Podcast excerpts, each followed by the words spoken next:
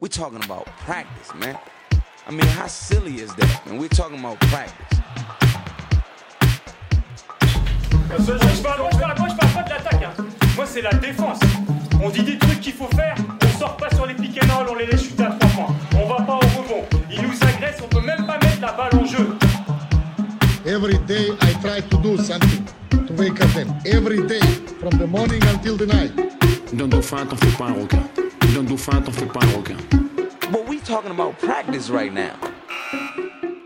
Bonjour, bienvenue dans About Practice, votre podcast sur le coaching en basketball. C'est votre dose mensuelle d'inspiration, de recommandations sur l'entraînement, le management, la technique, la tactique, bref, tout ce qui tourne autour du coaching. Je suis Yann Julien et je serai votre hôte durant tout cet épisode. Et pour ce faire, je serai accompagné de mon collègue Pierre-Olivier Croizat. Bon, Poc, comment ça va? Ça va, écoute, euh, bah, plutôt bien. Écoute, euh, toujours heureux de retrouver euh, ce format podcast pour, euh, pour échanger sur nos, sur nos trouvailles et, et nos inspirations. Super. Et en guest, nous avons la chance, euh, que dis-je, l'honneur d'avoir une fois de plus un habitué de l'IFRAB, Guillaume Vizade. Guillaume, la forme? Ça va, super, merci. Ok. Si vous aimez notre podcast, n'hésitez pas à le mettre euh, en, valeur en mettant un petit commentaire, en mettant la petite note qui fait du bien sur votre agrégateur de, podcasts préféré et surtout à le partager autour de vous. Ça nous permet de diffuser vers le plus grand nombre et euh, à progresser. On commence tout de suite euh, bah, avec toi, Pierre-Olivier. Let's go. We're talking about practice, man. I mean, how silly is that, man? We're talking about practice. Yes, let's go. Je veux juste euh, revenir euh, sur notre guest, euh, 30 secondes, euh, histoire un petit peu pour nos auditeurs de, de le présenter rapidement. Coach à, à la, à Jeanne d'Arc de Vichy-Clermont. Il a été coach of the year il y a deux ans maintenant, Guillaume, c'est ça hein? Oui, absolument. 2018-2019. Voilà, et, euh, et en fait, il a un challenge à relever parce qu'il s'est trouvé qu'il s'est fait doubler sur la ligne des, des, des coachs qui étaient les plus représentés dans nos produits frappe par Jordan Bernard. Donc, euh, c'est pour ça qu'on l'a invité pour qu'en en fait, il repasse devant, il passe devant Jordan. Équilibrer un peu. Bah, il faut rééquilibrer. Voilà. C'est avec plaisir que Jordan il me passe devant. Bon, merci. Merci. Je, je voulais juste euh, continuer mon tour des, des comptes Twitter et, et des inspirations internationales. Euh, par le passé, j'ai, euh, et sur les derniers podcasts, je vous ai parlé de, de Mike McKay, de Chris Oliver, de Ryan Pannon, de Luca Bassin. Euh, et puis ben là, je vais faire une entorse un petit peu au mode anglo-saxon et je vais partir euh, du côté de la Catalogne. Et je vous emmène euh, à Vic, en Catalogne, pour vous présenter quelqu'un qui s'appelle Pere Pura. Donc Pere Pura, c'est quelqu'un qui est un universitaire qui a été à l'université de, de, de, Riron en Espagne et qui est directeur technique du club de Vic. Donc le club de Vic, il est rattaché à l'université de Catalogne et euh, c'est un club euh, plutôt formateur. Et, euh, pourquoi Pere Pura Parce que Pere Pura, alors il faut, il faut avoir les subtilités un peu espagnoles, mais, mais bon, le, le langage de basketball est assez universel.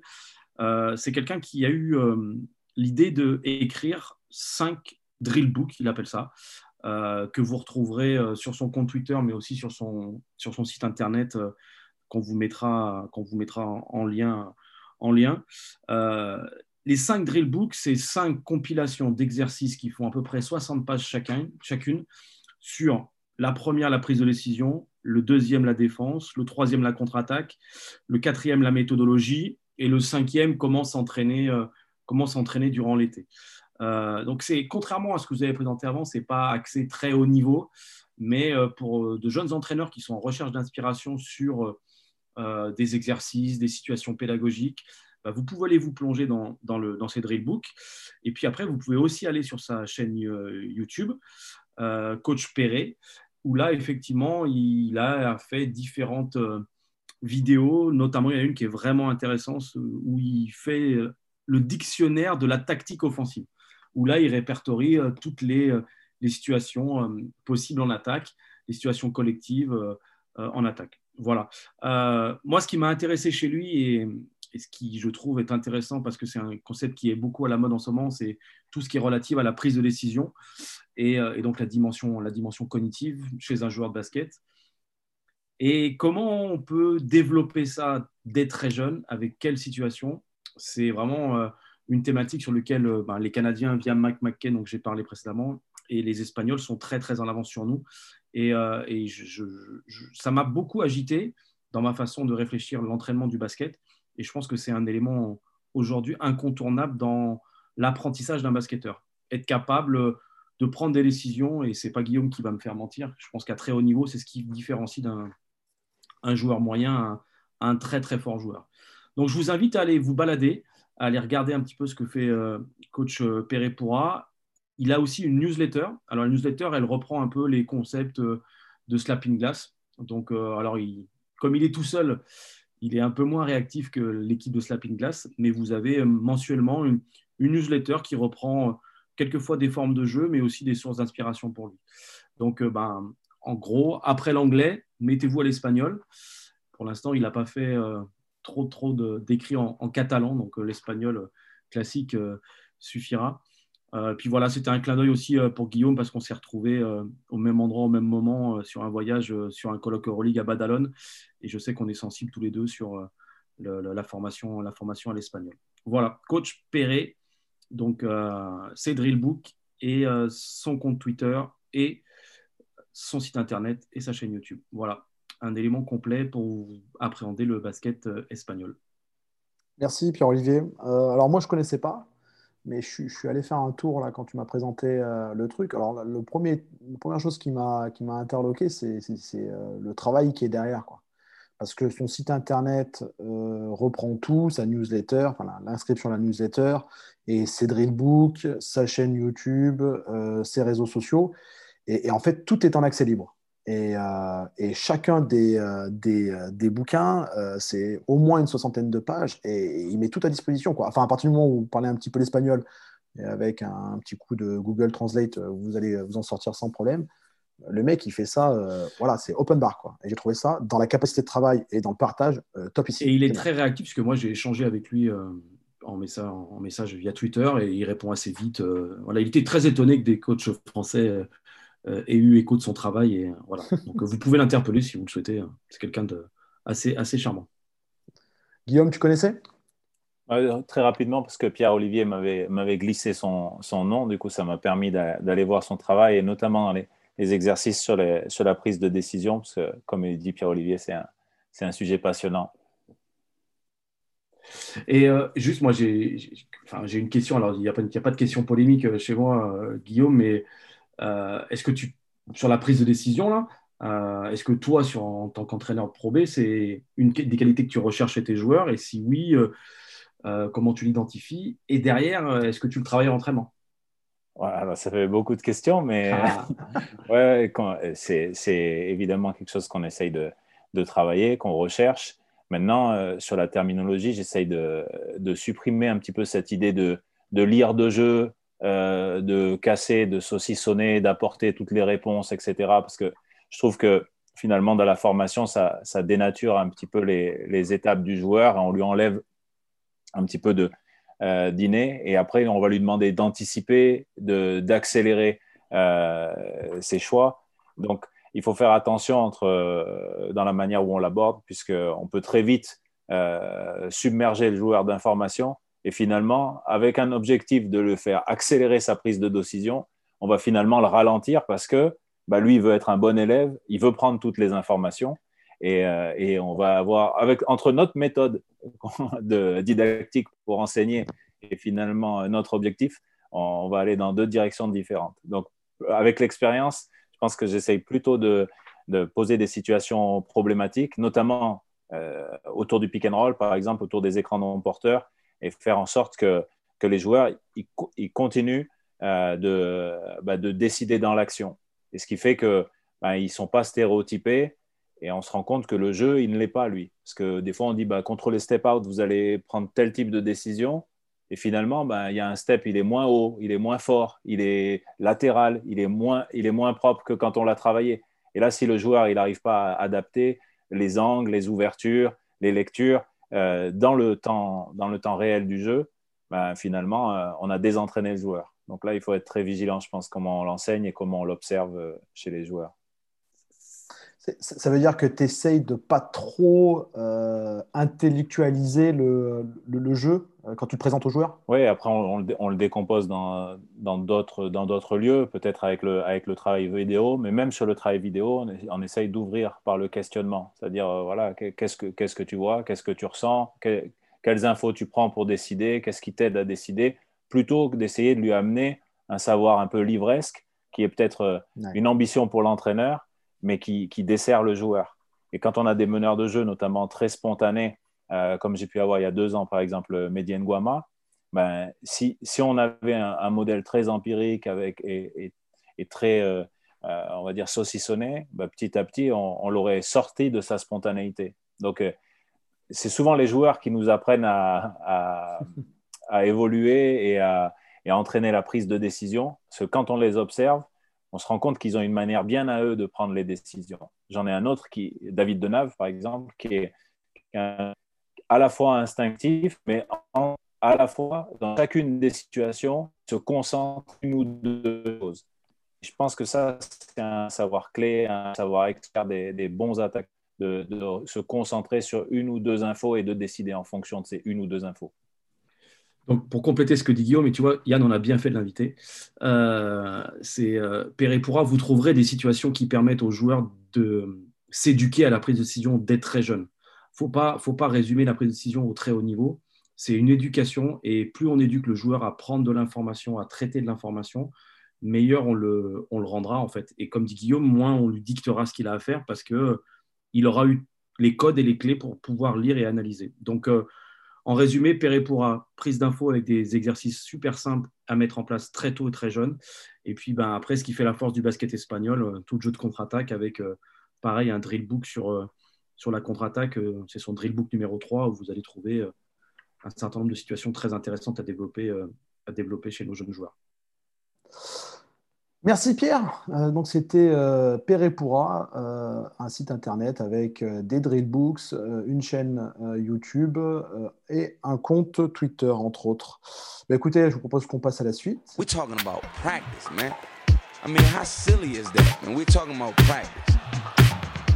Je vais vous parler d'un documentaire qu'on retrouve sur Netflix qui s'appelle Rising Phoenix.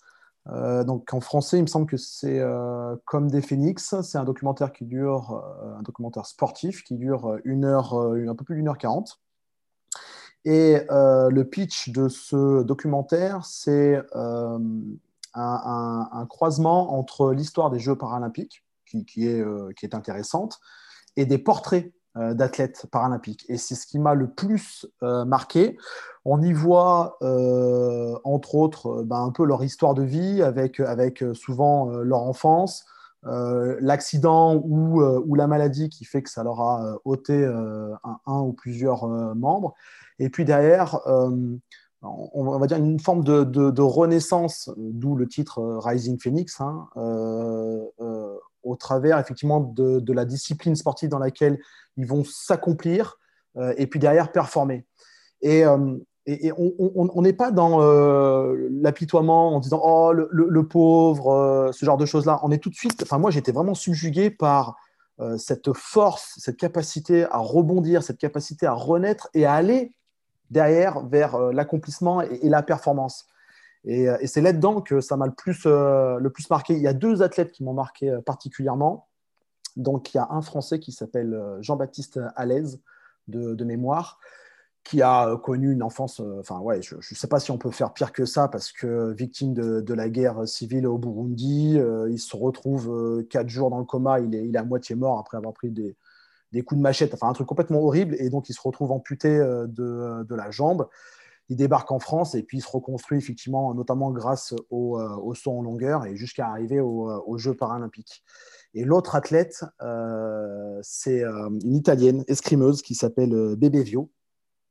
Et elle, donc, donc, elle a une enfance, on va dire, quelconque. Hein. et puis après, elle commence effectivement l'escrime. et puis, elle, a, elle, chope une méningite foudroyante. Et puis, elle se retrouve entre pareil, entre la vie et la mort. Et ben, elle se fait amputer des deux mains et des, et des, deux, jambes. et elle retourne à l'escrime. Donc il y a une espèce de, redécouverte de la, discipline escrime et, euh, elle se bat pour pouvoir performer, elle se bat pour pouvoir progresser et elle se bat même pour pouvoir faire adapter le règlement qui ne permettait pas aux gens qui étaient amputés des mains de pouvoir faire l'escrime parce qu'ils n'avaient pas la, pince pour pouvoir tenir euh, l'arme. Euh, et elle se bat pour faire changer le règlement et elle arrive jusqu'aux Jeux Olympiques où, où, effectivement elle performe de mémoire, je crois qu'elle fait, qu'elle fait médaille d'or. Et elle a une force de vie, c'est un truc de, dingue. Juste en parlant, j'en ai encore des, frissons.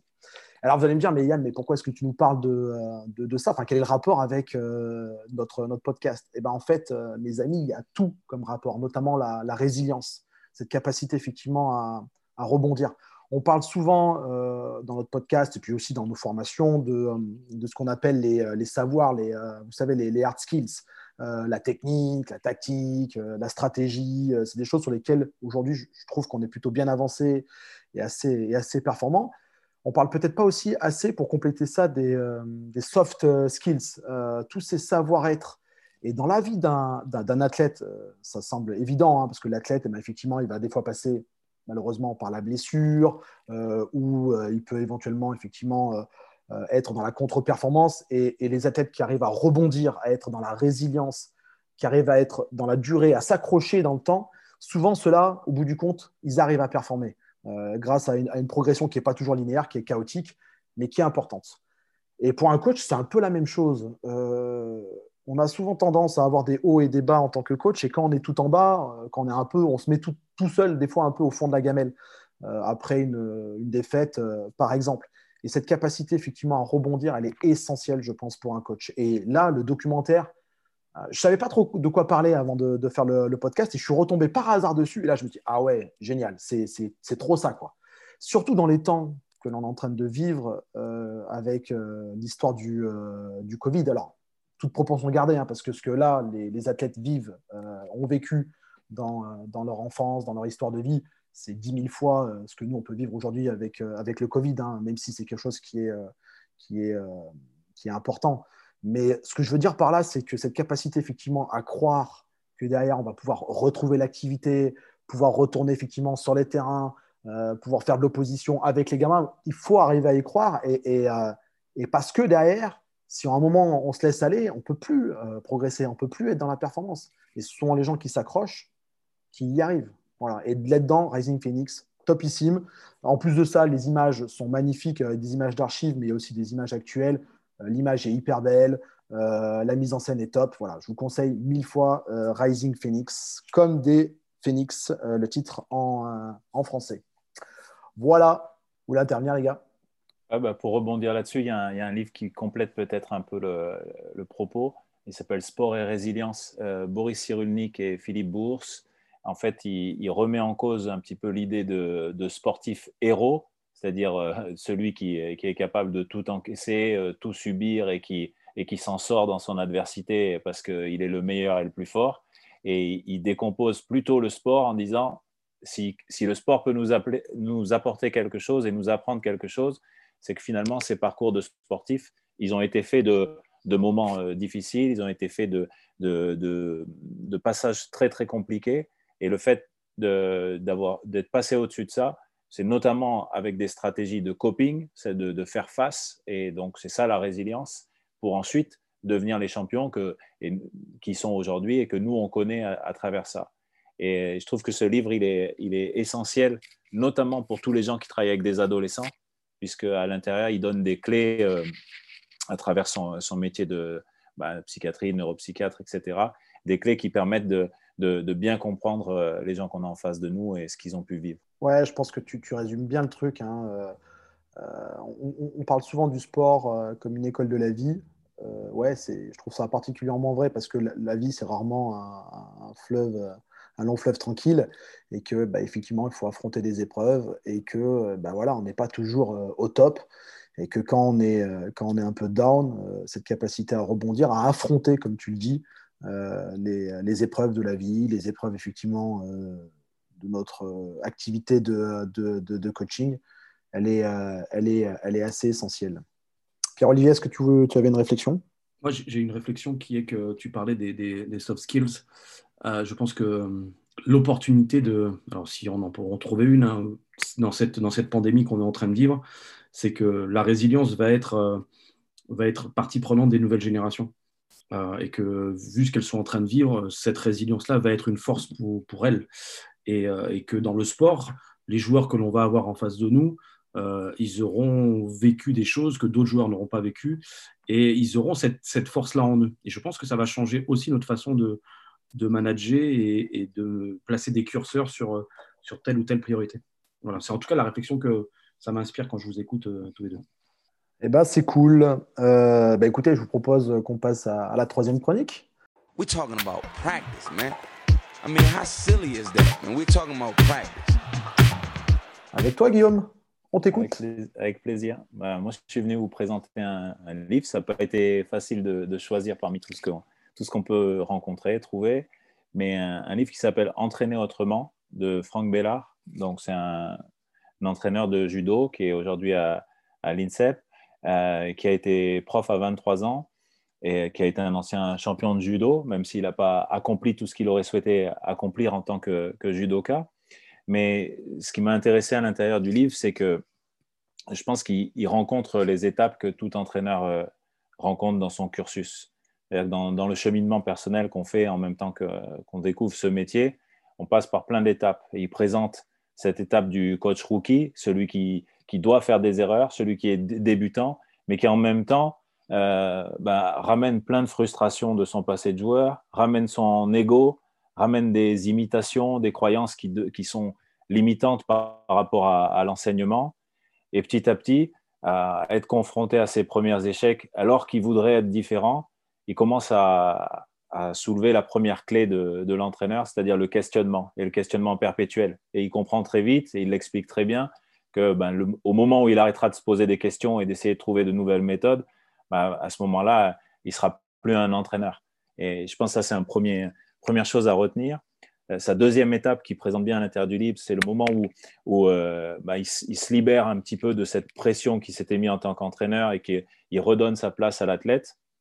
Et là, il se trouve en phase avec lui-même parce que finalement, il se dit, dans ma carrière d'athlète, c'est ce que j'aurais aimé avoir. Qu'on comprenne qui je suis, qu'on vienne vers moi et qu'on m'accompagne dans ces, dans ces étapes et que j'ai une place centrale, qu'on m'écoute et que ce soit mon projet et qu'on m'aide dans mon projet et non pas que ce soit le projet de l'entraîneur, le projet de mes parents ou le projet de quelqu'un d'autre.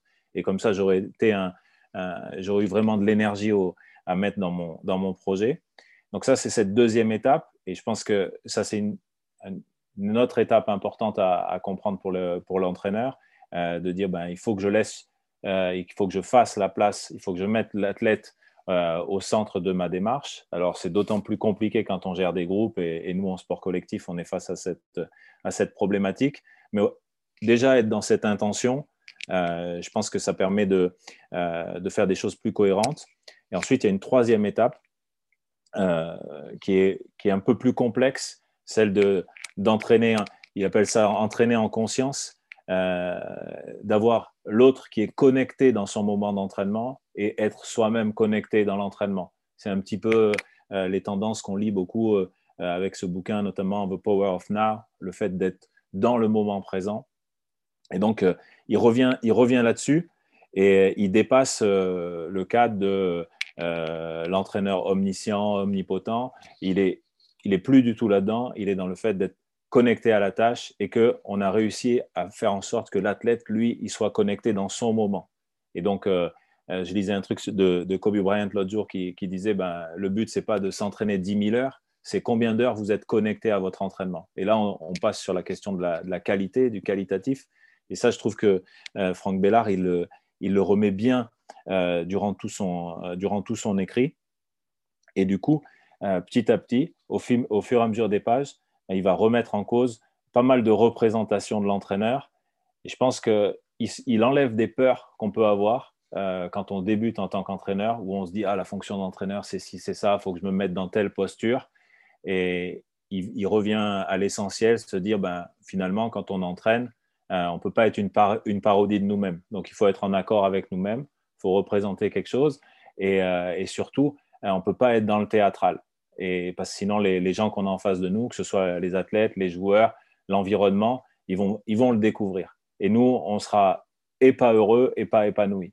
Donc, trouver en, quoi avec, quoi on est en phase pour ensuite se positionner dans cet accompagnement, mentorship des athlètes et faire en sorte qu'ils se réalisent. Donc, j'ai trouvé le, le, bouquin assez beau, assez bien écrit, où il, mêle des moments très bruts avec un franc-parler et des moments où il amène plus de concepts euh, ce qui fait que ça donne un, bon équilibre et que c'est un, bon apport. Voilà, ce que je voulais partager avec vous.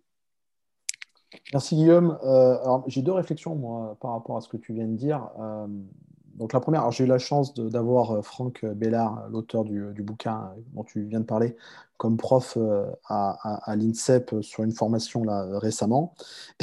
Et dans sa première partie du livre, où tu parles beaucoup du questionnement, bah, en tant que prof, lui, il est pareil. Ça veut dire qu'il te bombarde de questions et euh, l'acte pédagogique, il est, il est au travers de la question. Euh, alors qu'on est plutôt habitué à ce qu'on nous donne les réponses. Mais finalement, être dans la quête de la euh, réponse au travers du questionnement, c'est aujourd'hui, je pense, ce qui fait le plus, le plus avancer. Et la deuxième chose, c'était par rapport à ce que tu disais sur les 10 000 heures et, et le, le, retour de, Kobe Bryant. Euh, j'en ai déjà parlé de ce bouquin qui s'appelle Le gène du sport de David euh, Epstein, et il parle justement de la théorie des, 10 000 heures. Et effectivement, il ne s'agit pas de s'entraîner 10 000 heures, mais de s'entraîner 10 000 heures, ou peut-être moins, mais en, j'allais dire, en pleine conscience, euh, d'être totalement présent et, dévoué effectivement à la tâche que tu es en train d'accomplir. Tu progresseras beaucoup plus si tu es vraiment présent ici et maintenant dans la tâche que tu as effectuée. ça, ça change tout. Quoi. Et c'est vrai que si on peut, nous, euh, accompagner nos, athlètes, euh, et c'est aussi valable pour le coach dans, sa progression, euh, à avoir ce type de démarche-là, d'être vraiment présent ici et maintenant et pas à, subir les choses, c'est quelque chose qui change vraiment la donne. Voilà, Pierre-Olivier, tu voulais intervenir? J'ai effectivement aussi lu ce, bouquin. Ce que je trouve, ce que je trouve intéressant, c'est que ça change, là, comme dit Guillaume, la, conception qu'on a de l'entraîneur l'entraîneur euh, tout sachant, euh, qui maîtrise tout, euh, bah, ce n'est pas le cas en fait. En fait, il est au service de quelque chose, au service de quelqu'un pour développer de la performance. Et moi, j'avais une question pour, pour Guillaume. En quoi ce bouquin, il change tes, tes pratiques managériales ou tes pratiques pédagogiques au quotidien dans un projet de perf tel que tu mènes à Vichy Clermont Oui, il fait partie d'un tout en fait. Les, les, lectures, ça permet de questionner. Puis après, quand on, quand on revient dans le face-à-face -face avec les joueurs, quand on, dans le face-à-face, dans l'entretien de recrutement, par exemple, ou dans, dans, la définition des objectifs, etc., ça, ça permet de, de, repositionner un petit peu le, et de prendre du recul en tant qu'entraîneur. Il y avait une, chose que j'avais appris dans une formation en communication et qui m'est restée, ça fait, ça fait 20 ans que je l'ai en tête chaque fois que, que je fais des entretiens, c'est de dire ben, celui qui a le pouvoir, c'est celui qui pose les questions. Parce que finalement, il va obtenir de la valeur de l'autre. Et je pense que quand on débute en, tant qu'entraîneur, on est souvent euh, dans une posture où on veut donner beaucoup d'informations à l'autre. Et, euh, et, si on veut en apprendre, euh, il vaut mieux être dans la question, on revient encore là-dessus, hein, le questionnement, savoir questionner l'autre. Donc, je pense que ça, ça m'a fait évoluer et que dans bon, voilà, mon, système athlète ou dans ma manière de, fonctionner au quotidien avec les, avec les joueurs, ça me permet et de les connaître sur le plan basket, mais aussi de les connaître euh, en tant que personne. Et je pense que ce qui les fait plus avancer, notamment quand ils sont à l'âge adulte, c'est qu'on s'intéresse à eux dans la globalité, qu'on ne les limite pas simplement au fait d'être des athlètes, parce qu'avant d'être des athlètes, ils sont aussi des, des humains avec euh, toute leur complexité. Et très souvent, euh, quand on veut chercher des clés de performance ou amener des choses pour les faire avancer, il faut, il faut aussi accompagner sur d'autres terrains. Alors, on a des limites. Il faut parfois s'accompagner de, professionnels et, bien s'entourer pour pouvoir euh, aider les, joueurs à avancer. Mais, euh, mais par contre, c'est salvateur et, et, moi, j'aime bien ça aussi. Ça fait partie de, des raisons pour lesquelles, euh, pour lesquelles j'entraîne. Pour compléter ce que tu dis, je suis tombé sur une interview de Jean-Marc Furlan, qui est le coach de la JOCR, qui expliquait que sur les nouvelles générations, ce qui différenciait entraîner des anciennes générations et nouvelles générations, c'était ça, c'était la prise en compte de leurs besoins individuels. Et en fait, il fallait être à l'écoute de leur plus encore de leurs besoins individuels pour leur amener des réponses qui leur permettaient de s'engager dans un projet euh, collectif euh, par la suite. Donc ça correspond un peu à ce que, ce que, tu, ce que tu dis, euh, Guillaume. Sûrement aussi parce que l'environnement est, encore plus compétitif. c'est aussi pour ça que dans, les, plus hauts niveaux de performance, nous, pour le basket, par exemple, si on parle de la, de la NBA, ben, on voit que même les structures ben, laissent rentrer des entraîneurs individuels, laissent rentrer des, des, préparateurs, etc. Ils sont, ils sont intégrés dans le fonctionnement général parce que finalement, la concurrence est tellement forte qu'il euh, il faut, il faut aller dans le sens du, du joueur et de, et, de, et de, son accompagnement maximum. Cool. Euh, j'ai bien aimé ta, ta, réflexion, euh, Guillaume, sur celui qui a le pouvoir, c'est celui qui pose les questions. Et, tu, dans, dans l'idée d'apprendre effectivement de, de l'autre, ça me fait penser à, à Idriss Aberkan. je ne sais pas si vous connaissez. le cerveau. Ouais, exact. Et, il compare l'économie financière à l'économie du savoir. Mhm. L'économie financière, vous savez, c'est euh, j'ai 10 euros, euh, si je te donne, Guillaume, bah, mes 10 balles, bah, tu repars avec tes 10 balles et moi, j'ai plus rien. Alors que dans le savoir, si moi, j'ai une idée, je partage avec toi cette idée, tu repars avec cette idée-là, mais j'ai toujours mon idée. Et je trouve que ce, type de concept-là, dans, dans, les soft skills aussi, qu'on doit, nous, coach, développer, dans le partage, c'est fondamental. Quoi. Voilà, si on arrive effectivement à être dans cette volonté d'échanger entre nous, euh, de poser les bonnes questions, de pouvoir partager euh, des concepts, ben, on en sort tous euh, plus enrichis dans, nos savoirs et dans nos compétences. Même si pour aller encore plus loin dans ton sens, moi j'apprends beaucoup, même sur les, mouvements qu'on propose en questionnant les joueurs et en avançant aussi avec eux sur, sur certains ressentis ou certaines choses qu'ils peuvent, qu'ils peuvent proposer. Hein. J'ai pas de pas de problème à, à, remettre en cause. Je remets pas en cause ma légitimité en, allant dans le questionnement des joueurs. Ah mais complètement. Et puis même des fois sans questionnement. Enfin, je sais pas si vous avez déjà eu ce genre de réflexion là. Je, pense que oui. C'est d'observer euh, les joueurs et de s'apercevoir dans votre observation qu'ils sont en train de proposer un truc. Il y, a un mouvement qui, qui, va sortir des fois d'un côté un peu spontané et, je pense que le, coach expert, s'il arrive à reconnaître euh, ce mouvement-là comme quelque chose de, bénéfique, d'arriver à, l'identifier, euh, à le signaler et puis après à partager au plus grand nombre. Donc les joueurs nous inspirent dans, ce qu'ils peuvent proposer de façon volontaire ou même de façon involontaire. Et je pense que le coach il doit être aujourd'hui euh, capable d'accompagner ce, mouvement-là. En tout cas, je trouve ça bien. Et comme ça, et comme, ça Guillaume, il, il remplit son petit cahier parce que, parce que je, voulais, je voulais signaler quand même l'anecdote. Euh, c'est que Guillaume, c'est quelqu'un qui est tout le temps en train d'apprendre et il remplit ses petits cahiers. Et comme je l'ai dit tout à l'heure, j'ai partagé un, voyage, euh, un voyage d'études avec lui. Ce qui me surprenait, c'est qu'il écrit tout au crayon papier, dans des petits carnets, et après, il réécrit au stylo bic. Euh, et qu'il a des multitudes de, carnets. Et je sais que quand tu dis, Yann, que quelquefois un joueur peut lui proposer un truc, ça fait une ligne de plus dans son petit carnet. tu vois, j'ai ouvert à octobre, euh, octobre 2020 euh, pour ce livre-là et j'avais mes deux pages, mes deux pages de synthèse. Et, bon, et mon but, c'est d'avoir à peu près une double page comme ça sur un, sur un bouquin par semaine. Tu vois, c'est, c'est, un, un, petit peu mon, mon rythme d'apprentissage au travers de ça, au travers de l'anecdote, je vais être un peu plus sérieux et, les petits carnets, pour moi, ça me fait, ça me fait, euh, fait référence à quelqu'un qui, qui, nous a, qui nous a quittés au mois de décembre et pour lequel j'ai une profonde affection et, et, admiration, qui est Pierre Murtin. Et euh, voilà, je voulais, au travers du petit clin d'œil que j'ai fait à Guillaume, rendre hommage à, Pierre Murtin qui, qui a eu euh, une, longue carrière, une brillante carrière auprès de, jeunes joueurs français et il a laissé une multitude de petits carnets d'entraînement euh, voilà, donc euh, j'espère qu'on pourra un jour explorer tous ces carnets-là et, rendre visibles euh, tous les travaux que, Pierre a pu mener durant sa carrière. Voilà. Ouais. tu as bien raison, Pierre-Olivier. Bon, bah écoutez les gars, on arrive à la fin de ce, podcast. Je tenais à vous, à vous remercier parce que c'est toujours un immense plaisir de pouvoir partager ces, instants-là avec, avec vous. Merci aussi aux, auditeurs. J'espère que bah, vous avez pris du plaisir à écouter ces recommandations. On a parlé entre autres de Perepura euh, avec un site avec internet. Avec l'accent, c'est bien, c'est bien. Perepura. J'espère que, parce que je suis vraiment nul en espagnol, j'espère que je le prononce bien. Moi aussi. Euh, avec un site internet dans lequel vous allez pouvoir vous inscrire pour une newsletter, retrouver effectivement tous ces euh, drillbooks et, et ces réseaux sociaux plus sa chaîne YouTube. On a parlé aussi du documentaire qu'on retrouve sur Netflix, euh, Rising Phoenix, avec le concept de résilience. Et enfin, Guillaume nous a présenté un bouquin de Franck Bellard qui s'appelle Entraîner autrement. Euh, vous retrouverez bah, toutes ces recommandations-là dans les notes euh, de, l'émission. Euh, je vous rappelle que si bah, vous avez effectivement aimé le podcast, n'hésitez pas à le partager, à nous mettre la petite note qui va bien, le commentaire qui va bien. Ça nous aide grandement. Voilà, je vous souhaite à tous et à toutes eh ben, la plus belle des journées possibles et on vous dit à très vite. Bye bye. We're talking about practice, man. I mean, how silly is that, man? We're talking about practice.